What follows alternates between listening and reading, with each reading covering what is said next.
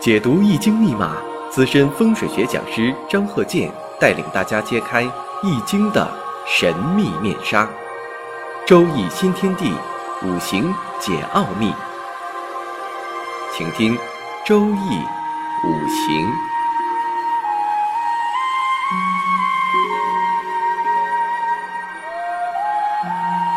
上山微电台荣誉出品。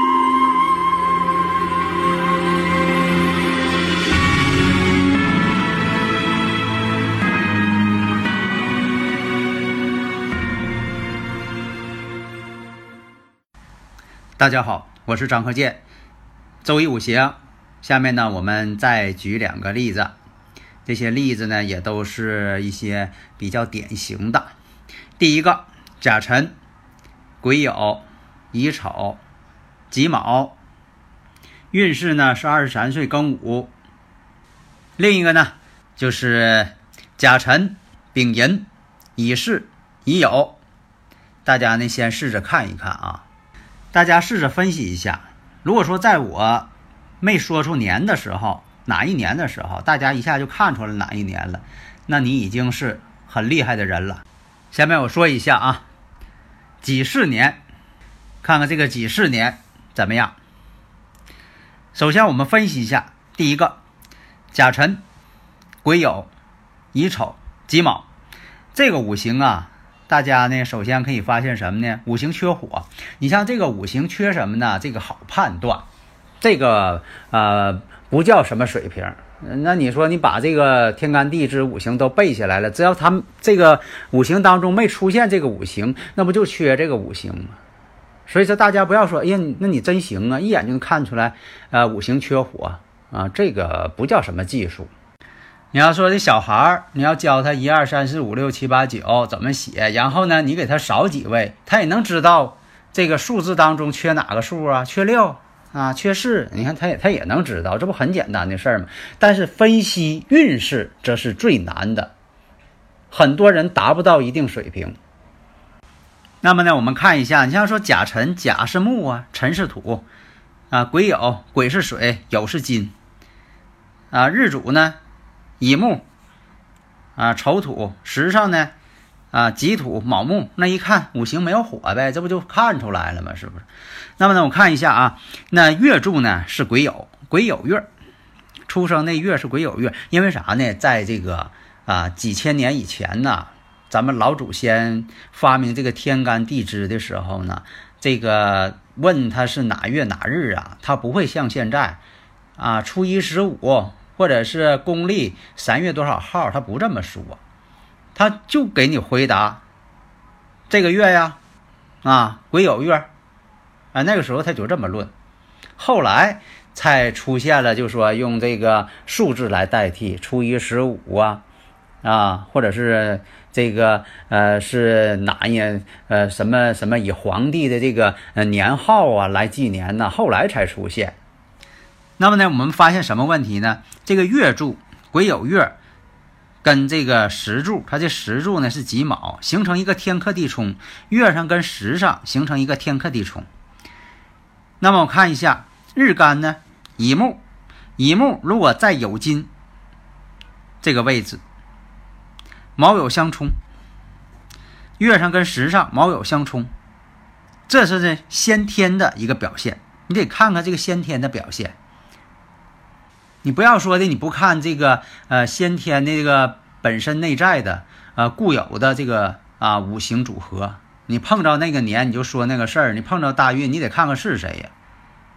那么呢，现在呢就是癸酉月，看一下正好行在这个十七到三十四这个运线当中，因为上一堂我讲了这个四柱呢也分成啊这四柱也分成这种运线。下面再看乙木，乙木在酉月，它绝于酉月啊，这么个情况。所以说呢，我们看一下，刚好呢那一年呢是己巳年。呃，还说一件事儿啊，就是这个换年柱。现在呢，通常情况下呢都是这个立春换年柱，但也有啊是用这个冬至换年柱啊，也有这么排的。就像说这个子时一样。这个几十年形成什么呢？哎，大家可能都发现了，那巳酉丑嘛，三合金局呀。对，你看就合成金局了。那金局对他是什么关系啊？对他日主啊，啊克他的官煞嘛。这不大家就是分析出来了吗？越来越看清楚了，看明白了。那么五行啊，最怕这个始木绝这个位置。那五行不有旺衰吗？大家可以背一下啊。那么呢，这个五行我们看地支冲合，形成了很厉害的一种冲合。结构上呢，变的是冲的是东倒西歪。那么月柱呢，正好临死地这个位置，又碰上了运势呢，行于庚午，庚午也是克他的。金能克木嘛？大家这个应该是明白的。那么运势上的庚金，在他的这个月柱上有金，有金是什么位置？阳刃呢？庚金在酉金这位置属于阳刃地旺之地。再配合上己巳这个流年，那你说这个各种五行对他来说都不利呀。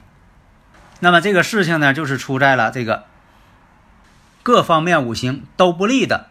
这么一个时间点上，所以讲究嘛，古人讲啊，天地人呐，天时地利人和呀，在正确的时间、正确的地点做正确的事情。下面呢，我们再看一下啊，甲辰、丙寅、乙巳、乙酉这个五行啊，这五行呢，跟刚才讲的那个生日五行同时。都坐在一个出租车上，同时呢，出的事情，所以我们看呢，这个五行我们看啊，金和木之间形成一种交战状态。那么呢，从这个几十年来说呀，都跟他这个五行上啊都有巳酉半合，因为它本身就带有这个巳火跟酉金这种半合状态。如果再有个巳火呢？本身呢，它这个月上这个寅木呢，它也是一种相刑的阶段，寅行巳，巳行申嘛。那巳火呢，对它这个甲辰年呢，年柱呢，又是天罗相见。那这几种因素呢，叠加到一块儿，你像说这个辰巳相见，那像这个天罗地网嘛，以前不讲过吗？辰巳相见，天罗，古人管它叫天罗。那么呢，巳酉半合，再来个巳火，又要半合。所以说没有说的这个室友半合，再来个室友，那就不合，没有那说的，他也合，人事又相刑，这种情况呢也是对他不利的。恰巧呢，你说这两个人呢都同时坐在这个出租车上，出租汽车司机没有事儿，结果他俩出事情。所以这几堂呢，我们研究呢是一些突发事件，因为什么？突发事件呢，它是一种低概率的。不容易在这个五行当中呢被发现，因为它是偶然事件呢。什么叫偶然必然呢？以前我也讲过，我说啊，自行车没有闸，没有刹车。你看这个呃，自行车没有刹车，自行车没有闸，没有刹车，撞人是必然的，或者撞到哪个地方，或者把自己伤了，要出毛病，这是必然的。你没有闸，你刹不住车呀。或者你摔了，或者把别人碰了，这必然的。但是碰着谁，则是偶然的。你不能说这个自行车没有刹车，专门碰那个王二麻子，那这这这个情情况不太可能。那么这两个人呢，这个五行呢，都是做艺人的啊。大家如果有理论问题呢，可以加我微信幺三零幺九三七幺四三六啊。为什么说的呃都是做艺人呢？有的时候吧，是否做艺人，这个跟五行上啊关系有，但是也不是说的，呃，决定啊，绝对是这样的，那你就是啊太这个教条了。那那我们就是试着分析一下，有的时候呢，这个他的天生啊，这个素质啊，他就适合做艺人啊，在这方面确实有能力。有的呢是什么呢？不适合做艺人。但是什么呢？他看人家做艺人呢，又出名啊，大红大紫的，还挣钱呢，他也想做。结果呢，奋斗半天呢，啊，不了了之。那好，我们先看一下这个甲辰丙寅乙巳乙酉。